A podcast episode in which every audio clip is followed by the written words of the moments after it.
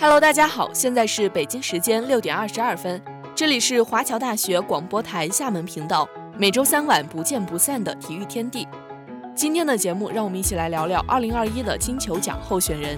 再说另一边，休斯顿世乒赛男单半决赛和混双也分别有着精彩表现。同时呢，我们的大话体坛将给大家讲讲冰上王者羽生结弦的故事。听众朋友们也可以关注我们华侨大学广播台的微博、微信公众号，收听我们的节目，与体育天地一起畅聊体坛。好了，闲话少说，下面就走进体育的世界吧。有时候体育可以这么玩。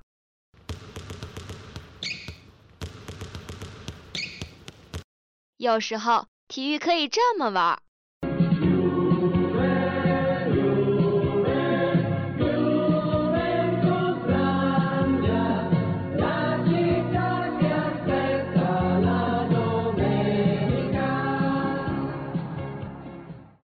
或者可以这么玩。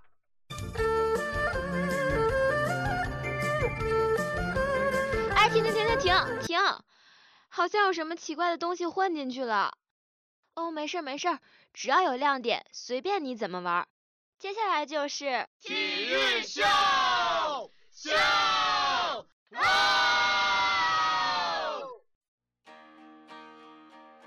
我是主播巴啦啦，我是主播乌卡莎。哎，你听说了吗？最近二零二一的金球奖悬念可是让一波人期待最后获奖人到底花落谁家呢？可不是嘛。毕竟金球奖是一名球员职业生涯个人荣耀的最高目标，对于绝大多数人，能够赢得一座就是对自己的最大肯定。是啊，我们或许将会见证有史以来第一个七座金球的神龙召唤术。不过梅西的竞争对手们也都不弱呢，到底谁能脱颖而出，现在还犹未可知。莱万、洛日尼奥和 C 罗也有着各自的优势与长处。这么看来，这场金球之争还真是充满悬念呢。那就让我们看看这几个人到底谁更有竞争力吧。那首先值得乐道的，自然就是进球、助攻和冠军都有的梅西了。毕竟两场一次最佳球员不是谁都能做到的。而且在谈到金球奖的评选标准时，现在越来越多的人都知道，这是来自于三个维度，及个人数据、团队荣誉以及对于足球运动推广所带来的影响力综合考虑的结果。确实是。要知道，在2021年，梅西截至今天一共踢了56场比赛，贡献了41球和17次助攻，赢下了美洲杯冠军、西班牙国王杯冠军，摘得西甲联赛最佳射手、美洲杯最佳射手和美洲杯 MVP，更是超越了贝利，成为南美国家队历史上的最佳射手。最为可怕的是，梅西2021年出战56场，居然有28次在赛后被评选为单场最佳球员。百分之五十的最佳比例，这比进球、助攻更有说服力。是啊，梅西在二零二一的表现，我们都是看在眼里的。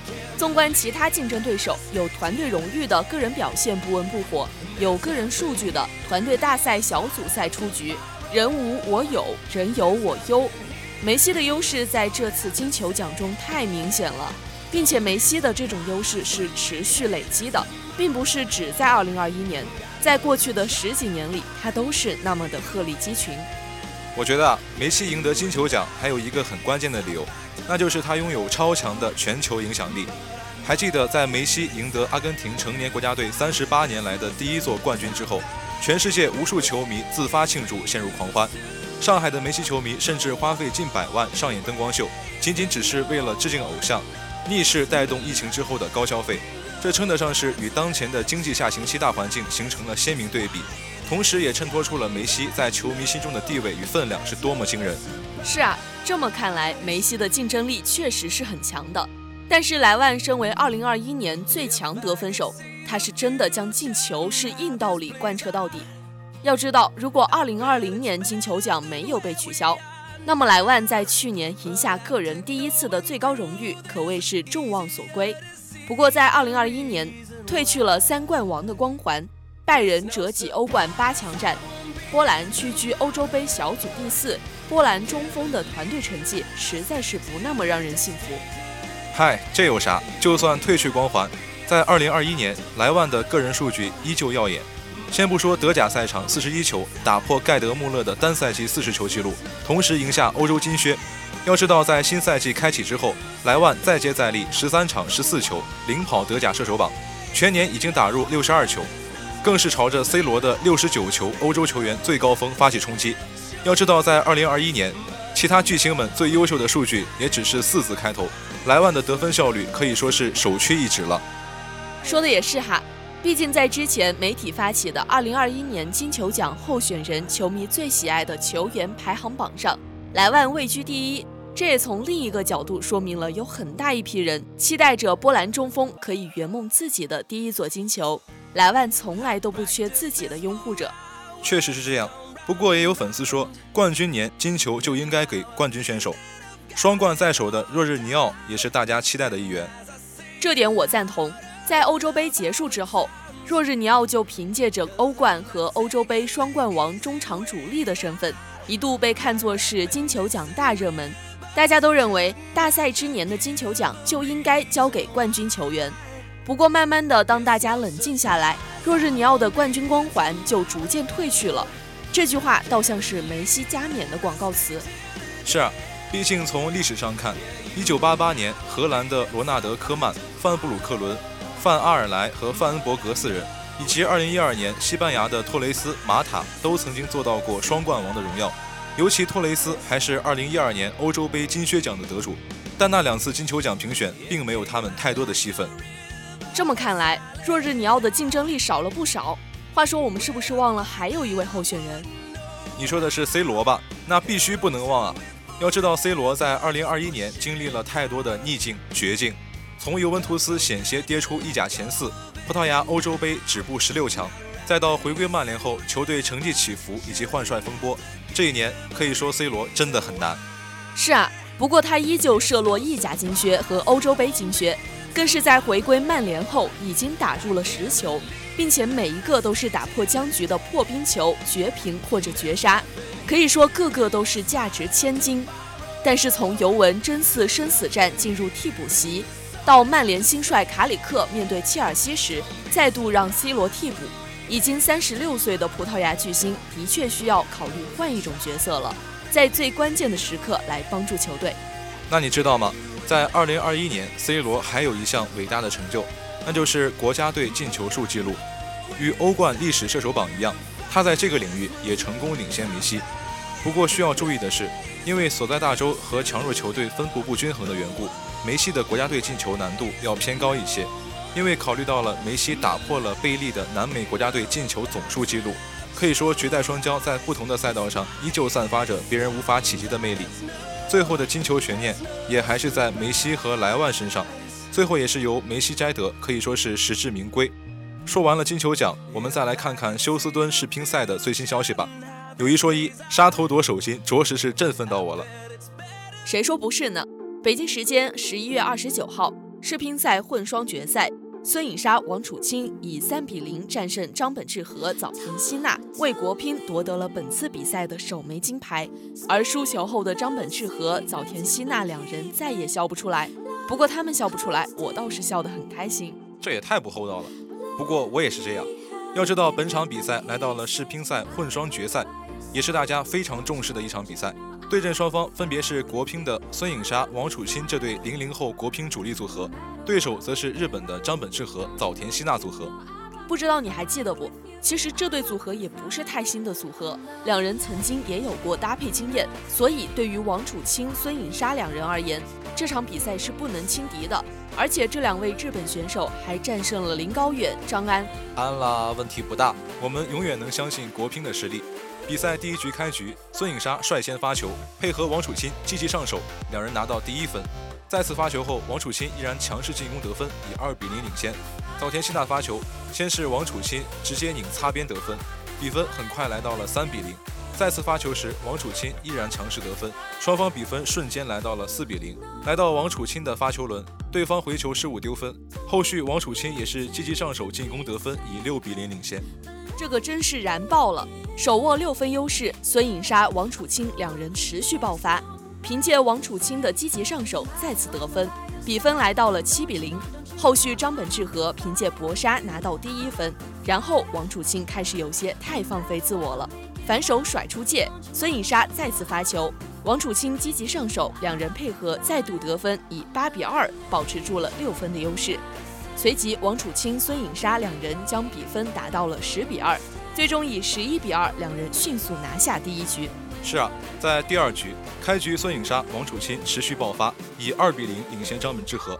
到孙颖莎的发球轮，王楚钦先是挑打上手，但后续出现了失误，随后孙颖莎的反拉失误丢分，比分到了二比二。好在王楚钦及时找回状态，将比分追到了三平。很快，双方进行了一轮上旋球相持，王楚钦、孙颖莎两人连夺两分，以五比三领先。后续两人也是保持积极状态，并以十一比五再下一局。到了第三局，王楚钦、孙颖莎两人抗压，以十一比八大比分三比零战胜早田希娜、张本智和，夺得本次世乒赛混双冠军。而这也是国乒到手的第一枚金牌。杀头组合确实很抢眼，零零后小将正在崛起，我们永远可以相信国乒，相信他们会带给我们更多精彩。这里有全时段的体育资讯。马克西罗德里克斯，他最后一脚的大力射门，皮球击中了门梁，被弹进了网窝。阿根廷人赢在了点球点。这里有全领域的赛事呈现。云德尔助攻卡罗拉斯中后卫在前点的头球后侧，三比零。这里有多角度的话题评论。德国队原有的速度、力量，再加上了传控打法，才使得现在。或者说，他确实已经在他心中形成了一个阴影。至于李宗伟和至于张帅，这里有多语种的明星采访。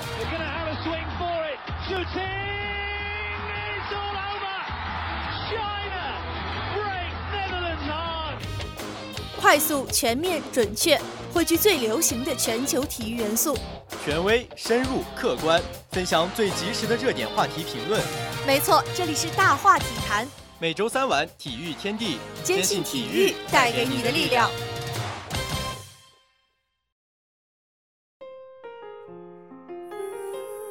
相约冬奥，我们等你。二零二一花滑大奖赛的最后一场比赛——俄罗斯杯的比赛，正在俄罗斯索契举行。而原定参加这场比赛的羽生结弦，最终却因为右脚伤情未愈，在上周已经宣布退赛。当让人既惊讶又感动的是，在羽生结弦不在的 COR 赛场上，冰迷们却摆满了羽生结弦的横幅，用默默的支持诉说着他们对羽生结弦的爱与希望他尽快好起来的美好祝福。就像前一天我们刚说过的，羽生结弦不在场上，场上却尽是他的影子和传说。在选手们的致敬之外，观众们最真实的支持就在场边。俄罗斯的冰迷们用实际行动演绎了羽生结弦年少时划过的曲子《来自俄罗斯的爱》，被冰迷们挂满场上的条幅上写满了不仅是俄罗斯，还有全球各地的冰迷们对他最美好的祝福和期待。无论是希望他尽快好起来，还是希望四 A 早日达成，这些条幅带来的温暖，都让人在这个至今还没有见到羽生结弦的赛季，重新感受到了温暖与美好。九四年出生的羽生结弦是上天送给冰迷们最美好的礼物。无论是帅气干净的外表、翩翩公子的气质，还是绝世独立的实力、永不认输的王者气概，都让无数冰迷热爱。而蝉联两届花样滑冰奥运冠军的他，早已被誉为花滑王子。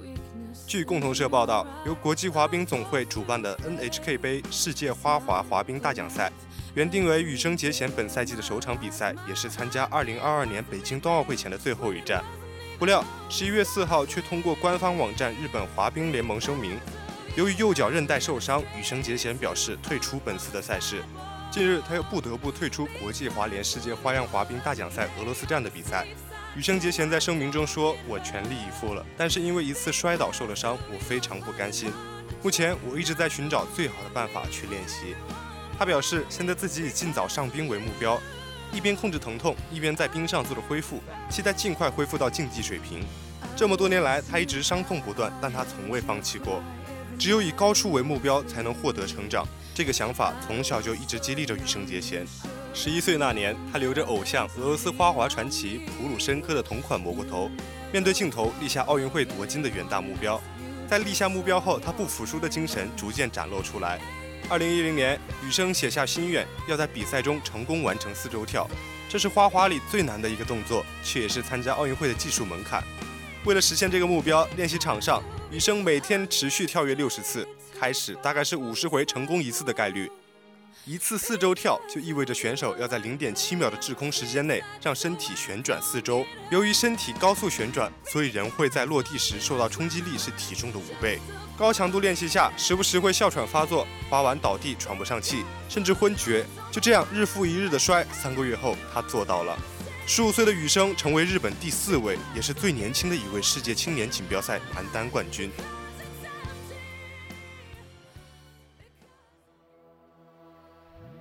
很多人被羽生圈粉，是在2014年的中国杯上。当时选手准备做最后的赛前练习，工作人员拉开了冰场的门，羽生结弦滑了进去。像往常一样，他顺利地做了几个基础动作后，准备做大跳练习。然而，就在他准备转身时，在毫无防备的情况下，和中国选手严寒剧烈相撞，他瞬间飞了出去，血顺着额头和下巴流了下来。他痛得在冰上蜷曲着喘息，被搀扶下场检查后，他浑身七处受伤，腹部受伤，大腿肌撕裂，右脚踝扭伤。做止血和包扎时，他不停询问严寒的情况，确认严寒安全后，他头缠绷带重回赛场。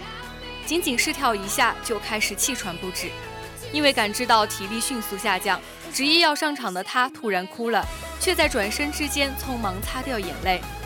他喝了一口水，调整状态，目光愈发坚毅。返回冰面时，发出一声低吼：“跳！”明明腿疼的站都站不稳，明明知道四周跳落冰会摔，为了足周还是去起跳。短短四分半，八个起跳，他摔倒了五次，一次次摔倒，再一次次爬起。和着血色魅影的曲子，羽生结弦在边摔边跳中完成了表演，坚定而悲壮。即便如此，他依然靠实力拿到了一枚银牌。比赛结束，他已经疼到满头大汗，站都站不住，还是满面笑容的跟大家打招呼。第二天的表演赛，羽生结弦并没去，因为那时的他已经被送到医院做手术了。这样的事情数不胜数，一次又一次的上演着。而每当人们绝望的以为这一次他还是被病痛打倒了的时候，他总会出乎意料的满血复活，继续创造一个又一个的奇迹。而这些年来，除了伤痛，还有来自媒体各界的压力，那些不公和污蔑实在太多了。可他从没向命运低头，而是更加努力，不惧伤痛，直视不公，因为他是勇士。时光匆匆，原来那个小男孩已经二十七岁了，想赢的信念却始终没变，他依然在不断超越自我。二零二零年。他以一百一十一点八二分再次打破短节目世界纪录，但现实是，花滑运动员的体育生涯都很短暂。当记者问及以后的梦想时，他只是歪歪头笑了笑，然后说：“我刚才在脑子里转了一圈，发现我想的仍然只有花滑。”二零一八年平昌冬奥会，有伤在身的羽生结弦就是退出之前的一系列比赛，空降冬奥会，给比赛带来了一丝神秘，但后来。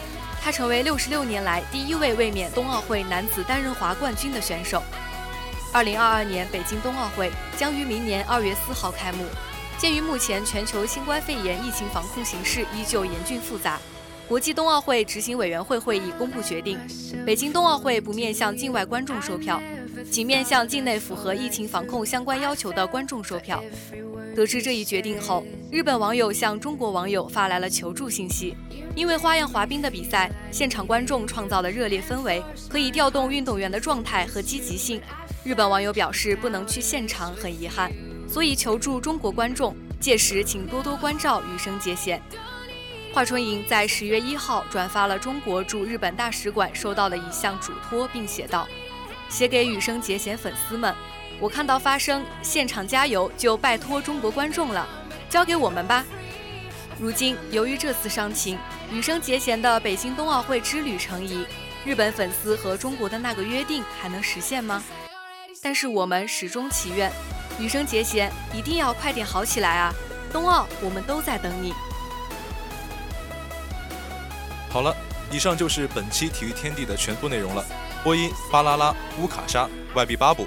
魔仙堡、采编陈福、机务古娜拉、与女无瓜、新媒体黑暗之神共同感谢您的收听，我们下期同一时间再见吧。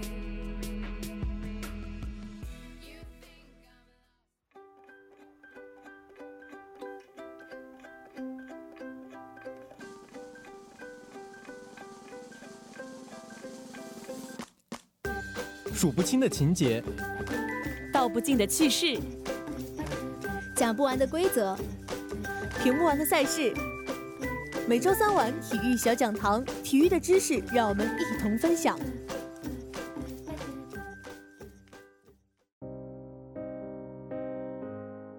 今天的体育小讲堂将给大家介绍乒乓球的正手攻球动作要点。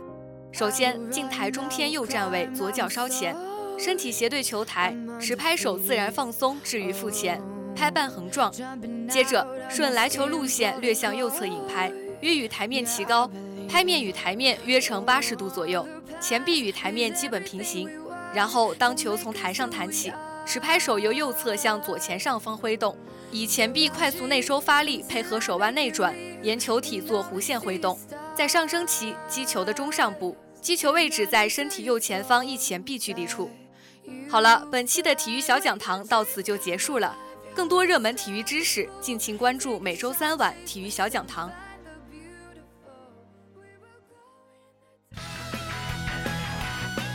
下面是本周的赛事预告。